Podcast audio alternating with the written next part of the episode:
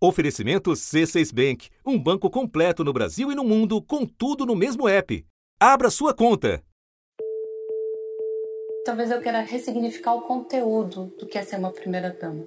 Um título que as estruturas sociais de gênero e de poder reservam apenas para as mulheres casadas com governantes.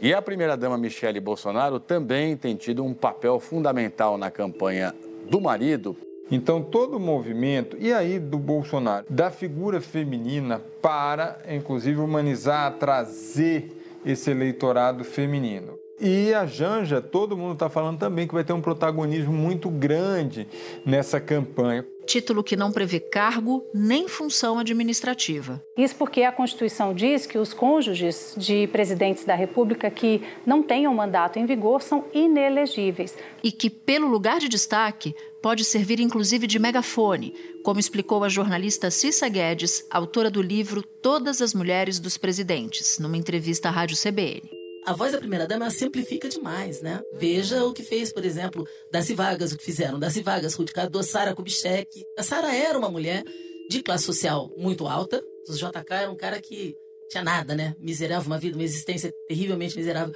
Ela se casa com ele. Ela nunca curtiu muito esse lado institucional da política e ele foi subindo, subindo, subindo e ela foi junto com ele é, e ela fez muito, mas muito. Ela foi a pessoa que implementou a prevenção do, do, do câncer ginecológico no Brasil. Está lá no site da Fiocruz. Mas que também pode ser terrivelmente incômodo e aprisionador. Apesar de ela não se sentir confortável nesse papel de primeira-dama, nunca sentiu. Ela tem uma frase que eu acho, eu acho tristíssima, que ela fala no, nos anos 90, ela deu uma entrevista até para o jornal Globo e ela falou: Eu tive a vida que os cargos do Juscelino me permitiram ter. A partir de 1 de janeiro de 2023, será a vez da socióloga Rosângela da Silva, a Janja, ocupar esse papel. Desde o começo da campanha de Lula à presidência, Janja participou ativamente de atos ao lado de figuras históricas do PT e também defende suas pautas, como o direito das mulheres e a defesa dos direitos dos animais. Talvez eu queira ressignificar o conteúdo do que é ser uma primeira-dama, talvez trazendo algumas coisas é, importantes, é, de algumas pautas importantes né, para as mulheres, para as pessoas, para as famílias, de, modo, né, de uma forma geral. Talvez seja esse um papel mais de articulação com a sociedade civil. Da redação do G1, eu sou Natuzaneri e o assunto hoje é a história das primeiras damas no Brasil. Como diferentes mulheres se valeram desse papel, suas ligações com a assistência social e as amarras de gênero que ainda criam cobranças e limitam determinadas atuações. É o que eu vou conversar com a historiadora Daiane Rodrigues, doutora pela Universidade Federal de Goiás e que estuda esse tema há uma década. Segunda-feira, 19 de dezembro. Daiane, eu quero investigar com você a história das primeiras damas no Brasil e o papel que foi exercido por elas, o que é exercido por elas. Você costuma dizer que quem inaugura uma atuação pública atrelada à governabilidade do marido é Darcy Vargas. De que maneira isso aconteceu? Essa atuação de Darcy enquanto primeira-dama, né, da primeira-dama enquanto figura pública, ela começa a se desenrolar na passagem da década de 1930 para 1940, no contexto principalmente do ingresso do Brasil na Segunda Guerra. Então, é a partir é, da criação da Legião Brasileira de Assistência que eu vou falar que o primeiro damismo ele se institucionaliza à medida em que a primeira dama passa a ocupar um posto junto à governabilidade. Darcy Vargas foi a primeira presidente, né, presidenta da Legião Brasileira de Assistência que foi criada em 1942 com o intuito de amparar a família dos soldados enviados para o fronte de batalha. Com o fim da, da Segunda Guerra, a LBA toma novas proporções, assume novas funções, mas de início foi esse o intuito de criação da Legião Brasileira de Assistência. E só lembrando para quem ouve a gente que a Constituição não prevê nenhuma atividade ou função administrativa para a mulher ou o marido de um ou de uma chefe de Estado no Brasil. Todas as atividades são exercidas de forma voluntária. Agora, depois de Darcy Vargas, outras primeiras damas também trabalharam principalmente com assistência social. Por que, Daiane? Como essas duas instituições, primeira dama e assistência social, se conectaram no Brasil? Eu costumo mostrar nos meus trabalhos que o primeiro damismo e o, o, as práticas assistencialistas, junto aos cursos de serviço social, eles nascem em um mesmo contexto que é justamente esse contexto da passagem da década de 30 para a década de 40, onde é, internacionalmente passou a existir uma maior cobrança para que os estados, de certa forma, atendessem à esfera social. É, o social era tido como caso de polícia. E a partir da década de 40, dessa passagem de 30 para 40, há uma virada de chave e há uma preocupação para que o Estado passe a atuar nessa frente de combate à miséria, à pobreza, de ajuda aos necessitados. Então, a atuação das primeiras damas, ela se atrela muito no decorrer da República a esse fato, porque é um papel social que foi forjado numa conjuntura, numa sociedade patriarcal, sexista, e esse papel ele se enquadra muito é, atrelado a funções do cuidar, como a própria assistência e o próprio assistencialismo está voltado. Agora, o que, que a, a, a história do Brasil ou a forma, é, a construção social da, da mulher tem a ver com isso? Porque você vai voltando na história, vai voltando a 1930, vai falando de Darcy Vargas e na história da Primeira República isso não existia, né? Vem com Darcy Vargas e pelo próprio estilo do casal. Então eu queria que você fosse um pouquinho mais fundo nisso, nessa identidade nacional ou na forma como a mulher era vista naquelas, naquelas décadas. Eu costumo falar que havia ou houve um contexto internacional, né? A gente está falando dessa década da passagem de 30 para 40, onde houve um, uma visibilidade muito grande de regimes totalitários espalhando pela Europa. Vimos o, o desenrolar da Segunda Guerra Mundial, que de certa forma vai ser uma deflagração da derrota desses regimes totalitários. Né? Temos a assinatura da Declaração Universal de Direitos Humanos. Então, internacionalmente, há, uma, há um contexto de maior cuidado com o setor social. No contexto nacional, o Brasil vivia um paradoxo, porque vivia uma ditadura, a ditadura do, do Estado Novo de Getúlio Vargas, né, iniciada em 1937, mas que havia uma cobrança social e popular muito grande. Inclusive, o Brasil entra ao lado é, das forças democráticas na Segunda Guerra. Somada a essa conjuntura nacional e internacional, a gente tem a característica do próprio casal Vargas, que você bem mencionou, e da Darcy, especificamente. A Darcy ela já desempenhava um papel público desde, desde o início da década de 30, quando ela foi primeira-dama do estado do Rio Grande do Sul. Ela participou de forma bastante protagonista do movimento de 1930, quando Getúlio encabeça a Revolução de 1930. Ela cria no Rio Grande do Sul a Legião da Caridade. Darcy, quando assume o posto de primeira-dama nacional, ela cria uma fundação com seu nome, a Fundação Darcy Vargas, com sede no Rio de Janeiro, e desenvolve um trabalho social junto à Casa do Pequeno Jornaleiro. Então, há um protagonismo muito específico da figura da própria Darcy Vargas, a característica do próprio governo do Getúlio Vargas, que tinha como, como marco essa tentativa de aproximação com as massas, e há também essa conjuntura nacional e internacional. Então, nesse escopo geral, a gente pode perguntar, mas por que enfatizar a questão da mulher? E, uhum. aí, né, e aí vem o questionamento: que mulher era essa? Era a mulher destinada ao cuidado, a mulher destinada ao espaço privado, a mulher que mesmo tendo protagonismo, esse protagonismo ele vai ficar sempre por trás dos holofotes e não no primeiro plano, porque esse primeiro plano cabe à figura masculina. Bom, você explicou muito o papel de primeira-dama associado a esse assistencialismo, mas há casos recentes, por exemplo, de mulheres que atuaram mais no bastidor, mais tiveram uma ação, por exemplo, mais distante dos holofotes? Uma das características bem marcantes deste fenômeno, que eu chamo de primeiro-damismo, é justamente essa moldagem para que essas mulheres atuem nos bastidores. Ah, o que, ao que parece é que o papel de frente, o protagonismo, os holofotes não cabe a ela. Na minha tese de doutorado, eu trago uma noção do que seria esse primeiro damismo, porque historiograficamente não havia essa definição, e eu aponto o primeiro damismo como um conjunto de práticas exercidas pelas esposas é, de governantes no poder executivo e que ele pode ser é, estratégico ou ele pode ser tático. Então, o primeiro damismo ele se desvela em dois tipos.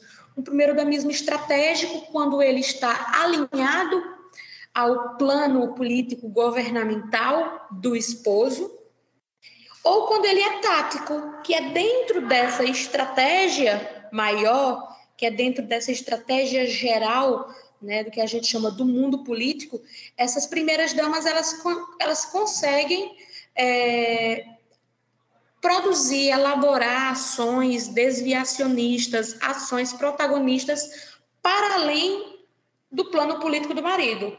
Isso não quer dizer que ela vai romper com uma estrutura posta, posta e imposta pelo plano é, político, mas ela consegue, dentro daquele conjunto de regras, dentro daquele jogo, ela consegue, de certa forma, burlar, ela consegue desafiar. E o grande ponto de ruptura que eu trago, justamente para mostrar um primeiro damismo tático, é a atuação da própria Ruth Cardoso. Durante oito anos, Ruth Cardoso cumpriu o papel que cabia à mulher do presidente da República. Mas dentro e fora do Palácio da Alvorada, a antropóloga era vista mais como uma intelectual do que como primeira-dama. Era respeitada por sua produção acadêmica e por ter ajudado a modernizar as políticas sociais do Brasil. Casada com o sociólogo que virou presidente, Ruth Cardoso cumpriu os rituais de primeira-dama, apesar de detestar o título e focou sua atuação no combate à pobreza através do Comunidade Solidária. O programa que ela criou no tempo do governo e continuou depois através de uma ONG combateu a pobreza, qualificou jovens e organizou cooperativas de mulheres artesãs. A emancipação feminina sempre foi o centro das preocupações da independente Ruth Cardoso. Ela mudou e modernizou o papel de primeira-dama. Acabou com a LBA, que era um símbolo das velhas políticas assistencialistas misturadas com corrupção, e inventou um jeito novo de atuar. Foi Ruth Cardoso quem levou para a esfera federal o Bolsa Escola incentivou o voluntariado, influenciou decisivamente na universalização do ensino fundamental. A questão da mulher é uma questão da humanidade toda e que a mulher ela não é só uma vítima da discriminação, mas ela é a promotora da mudança no mundo. E ela, através de um outro órgão, né, da comunidade solidária, ela passa a desenvolver não um papel de primeira-dama unicamente. Na verdade, ela ocupou um posto no governo de Fernando Henrique Cardoso. Uhum. Isso porque, né? Aí a gente tem que pensar em todas as características da própria Ruth.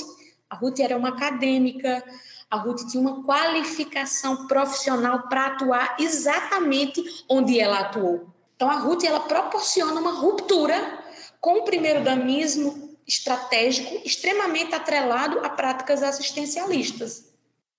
Marisa e... Letícia vem fazer a mesma coisa, com outro viés, no sentido de a ruptura proposta por Marisa também vai estar ancorada na sua trajetória, que não era uma trajetória igual à de Ruth, era uma trajetória diferente, era uma trajetória de militância.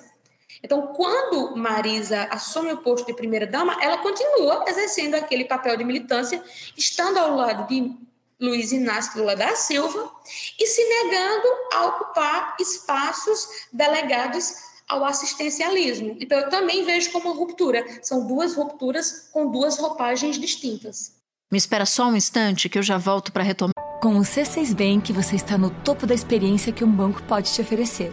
Você tem tudo para sua vida financeira no mesmo app, no Brasil e no mundo todo. A primeira conta global do país e atendimento personalizado além de uma plataforma de investimentos em real e dólar com produtos exclusivos oferecidos pelo C6 em parceria com o JP Morgan Asset Management. Quer aproveitar hoje o que os outros bancos só vão oferecer amanhã? Conheça o C6 Bank. Tá esperando o quê? C6 Bank. Para a conversa com a Daiane. E agora eu queria trazer um pouco mais para o presente. As campanhas eleitorais, tanto de Bolsonaro quanto a de Lula, foram muito marcadas pelo envolvimento das suas companheiras, especialmente no caso do presidente Bolsonaro. Que diferenças e que semelhanças você enxerga nessa participação como cabo eleitoral? Há uma sensação de que essas primeiras damas elas são chamadas a, a, a falar, a aparecer, a atuar quando é estratégico, quando é necessário nesse jogo político encabeçado pelo esposo. E eu acho que a participação de Michele caminha muito nesse sentido. Ele é um escolhido de Deus. Ele é um escolhido de Deus. Esse homem tem um coração puro, limpo, além de ser lindo, né? Mas é meu. Então, Michele, ela era convocada a atuar, a falar muitas vezes, e acho que na grande maioria das vezes, para retratar, inclusive, falas mal colocadas de Bolsonaro contra o público feminino, ou para na construção de uma imagem de um bom marido, de um bom pai. Então, as falas de Michelle estiveram muito atreladas nessa construção do papel do governante que homem era aquele que estava ali? E aí a fala da primeira-dama e da postulante a continuar primeira-dama foi muito validada nesse sentido. Não é uma prática inédita, né? as primeiras-damas atuaram no decorrer da República, muitas vezes como cabo eleitorais. A gente tem diversos exemplos, desde Carmela Dutra, Sara Kubitschek, é, até no período de ditadura militar, quando as eleições não eram diretas, é, as primeiras damas já atuavam ali, de certa forma, sendo chamadas para esse espaço que é a campanha eleitoral, nessa estratégia de montar de fato um, um, uma imagem positiva do governante. Numa entrevista ao Fantástico, Janja se disse inspirada por Evita Peron, mulher de Juan Perón, que presidiu a Argentina em diferentes momentos, e também por Michelle Obama, mulher de Barack Obama dos Estados Unidos. Como essas duas mulheres exerceram o papel de primeira-dama? Quando a gente pensa no primeiro domismo na América Latina, o grande nome de destaque é o de Eva Perón. Né? É, quando fazemos um, um, paralelo, uma comparação, inclusive é uma trajetória que muito se assemelha, até pelo período histórico, com a atuação da primeira-dama Darcy Vargas aqui no Brasil. Então, a atuação de Eva Perón, é, no contexto latino, ele é um, uma atuação de uma esposa de um governante que teve uma atuação bastante protagonista Baseado em quê? Baseado também no assistencialismo, baseado também no amparo aos necessitados. Eu sempre gosto de fazer um, um, uma observação que é: a gente tem que olhar para cada temporalidade histórica respeitando justamente essa temporalidade. O assistencialismo era uma prática aceita no decorrer das décadas de 30, da década de 40 e até da década de 50. Então, Muitas dessas primeiras damas fizeram uso desse assistencialismo nesse período histórico, porque era o viés encontrado naquela conjuntura. Acho que a crítica deve muito ser feita após a década de 70, quando o assistencialismo ele passa a ser bastante criticado e as políticas sociais passam a ser defendidas como política pública. Eva Peron ela atua muito nesse sentido do amparo, do acolhimento, do cuidado, e ela é considerada a grande primeira dama da América Latina. Una vez más, mis queridos descamisados, uniéndonos al líder y conductor, reafirmamos que en la nueva Argentina ya no hay lugar para el colonialismo económico, para la injusticia social, ni para los traficantes de nuestra soberanía y nuestro porvenir. A Michelle Obama, ela tem uma característica um pouco diferente, porque a Michelle Obama também, a gente tem que entender a Michelle Obama em um espaço é, histórico diferente. A gente está falando de, de, Estados Unidos da América, a gente está falando de uma mulher negra, a gente está falando da primeira esposa, da, da, esposa do primeiro presidente negro, é, e ela tem um papel de ruptura no momento em que ela diz: eu vou falar, eu vou atuar, mas eu não preciso ocupar nenhum, nenhum cargo público para ter esse tipo de atuação. Ainda para o Fantástico, Janja foi perguntada como que seria a atuação dela. Além de inspirada, de se inspirar nessas duas mulheres, ela disse que ia ser uma mulher muito presente no dia a dia da vida pública do país. E numa conversa recente com um interlocutor dela, com uma interlocutora dela, essa pessoa me disse que Janja nem gosta muito da expressão primeira-dama, que ela prefere ser tratada como esposa do presidente, como mulher do presidente, que o nome primeira-dama, nomenclatura ou título é algo, é algo quase incômodo. Você entende por quê? Sim, eu entendo perfeitamente por quê. Porque é um, um papel é, constituído é, no imaginário social de forma muito engessado. Então, se você para e observa o que se espera de Janja desde que Lula ganhou a eleição, está dentro de um escopo do que se espera de uma primeira-dama. Então é muito engessado, engessado no sentido de pode e deve fazer determinadas coisas, pode e não deve fazer outras determinadas coisas. Janja, ao longo da campanha, a sua leveza foi uma marca. Como primeira-dama, vai ser uma marca também? É bem provável, porque eu não sou muito uma mulher de, de muitos protocolos. Eu acho que essa minha, é, talvez, essa coisa mais de estar tá perto, de querer, de conversar, de estar tá olho no olho, talvez eu traga um pouco para esse momento, né, que a gente vai viver no Brasil, de estar tá mais perto, sem muita rigidez, né, aquela coisa muito diplomática. Aguardemos a posse. Eu acho que quando Janja fala que incomoda, é justamente esse engessamento que essa figura social da primeira dama carregou no decorrer da República embasado, vai desde a vestimenta a deve, dever ou não dever estar em determinados locais, a falar ou não falar em determinados locais, a agir ou não agir de determinada forma. Isso é muito aprisionador. Então, acho que a Janja ela sente um incômodo no sentido de, pela minha própria trajetória, é inegável que eu atue, mas essa cobrança em torno desse papel tão engessado chega a atrapalhar, chega a incomodar.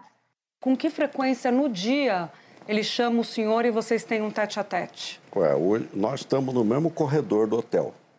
então é, é, a porta é daqui ali. Hoje cedo tomamos café junto, é, é, cedinho. Quando eu preciso falar, eu sou inteligente, né? Eu ligo para Janja. Aí é rápido. Ela disse, inclusive, que ela quer ressignificar o conteúdo do que é ser uma primeira-dama. Considerando as estruturas de gênero e de poder na nossa sociedade, você vê espaço para isso? Como é que a gente poderia imaginar essa ressignificação? Eu acho que quando a Janja se propõe a mudar um pouco o conteúdo do que é esse primeiro damismo, eu acho que ela diz que não precisa ir nem para um lado nem para o outro. Ela não precisa colocar em prática um modelo posto pela Ruth, assim como ela não precisa necessariamente pôr em prática um modelo posto é, pela Marisa. Eu acho que ela tem um arcabouço é, de militância, de experiência pessoal, de experiência profissional, as próprias experiências vivenciadas ao lado de Lula, no processo da prisão, no processo da soltura, no processo da campanha, que dá um arcabouço muito bom para que ela, de certa forma, modifique esse conteúdo que ia ser uma primeira-dama no Brasil. Se isso vai ser positivo ou não, isso é um prognóstico que é muito difícil de se fazer. Na transição, ela já ocupa um espaço muito importante, porque ela, por exemplo, coordena toda a cerimônia de posse, mas ela também participa de grupos de trabalho da equipe de transição na área de cultura, na área de mulheres, por exemplo. Então, para você, isso já é uma. Já é um, um sinal, já dá pistas de como será a Janja na condição de, de primeira-dama. E eu queria aqui confessar que primeira-dama também é um termo que me soa estranho. É, é importante a atuação de Janja já nesse início. Eu diria que muito mais importante nesses subgrupos do grupo grande de transição, né? atuando no grupo da cultura, atuando, interferindo ali é, nas, nos grupos que discutem a questão das mulheres. Eu acho que essa atuação ela é bem mais relevante, bem mais importante e poderia e deveria ser bem mais visibilizado pela mídia do que a própria organização da cerimônia de posse. Porque, por mais que a Janja tenha sido delegada, delegada a outras funções dentro desse grupo de transição, a mídia dá grande e total visibilidade ao fato dela estar organizando, abre aspas, a festa da posse. Fecha aspas. E que festa da posse seria essa? Que espaço seria esse? De, novo, a gente volta para um espaço de, destinado à figura feminina, que é a da organização do lar, que é da organização da festa, que é da organização das recepções. A posse acontece no dia 1 de janeiro. A futura primeira-dama Janja é uma das responsáveis pela organização do evento e confirmou hoje os nomes de vários artistas que vão estar presentes. A Janja, primeira-dama eleita, além de participar do GT que organiza a festa da posse, ela também faz esse meio de campo, essa interlocução com os artistas. E foi isso que ela fez durante a campanha e também convidou os artistas para essa programação no dia da posse. Quando se a gente for olhar no pano do fundo mais profundo, o Janja não está fazendo só isso. Então, demonstra sim que ela tem um know-how para propor uma atuação bem significativa e que pode dar bastante pano para manga, para análise e para vivência nos próximos quatro anos. Daiane, muito obrigada pela conversa. Foi um prazer receber você aqui no assunto. Eu que agradeço o convite, estou à disposição. Este foi o assunto, podcast diário disponível no G1, no Globoplay, na sua plataforma de áudio preferida e também no YouTube. Vale a pena seguir o podcast na Amazon ou no Spotify, assinar no Apple Podcasts, se inscrever no Google Podcasts ou no Castbox e favoritar na Deezer. Assim, você recebe uma notificação sempre que tiver um novo episódio. Eu sou Natuzaneri e fico por aqui. Até o próximo assunto.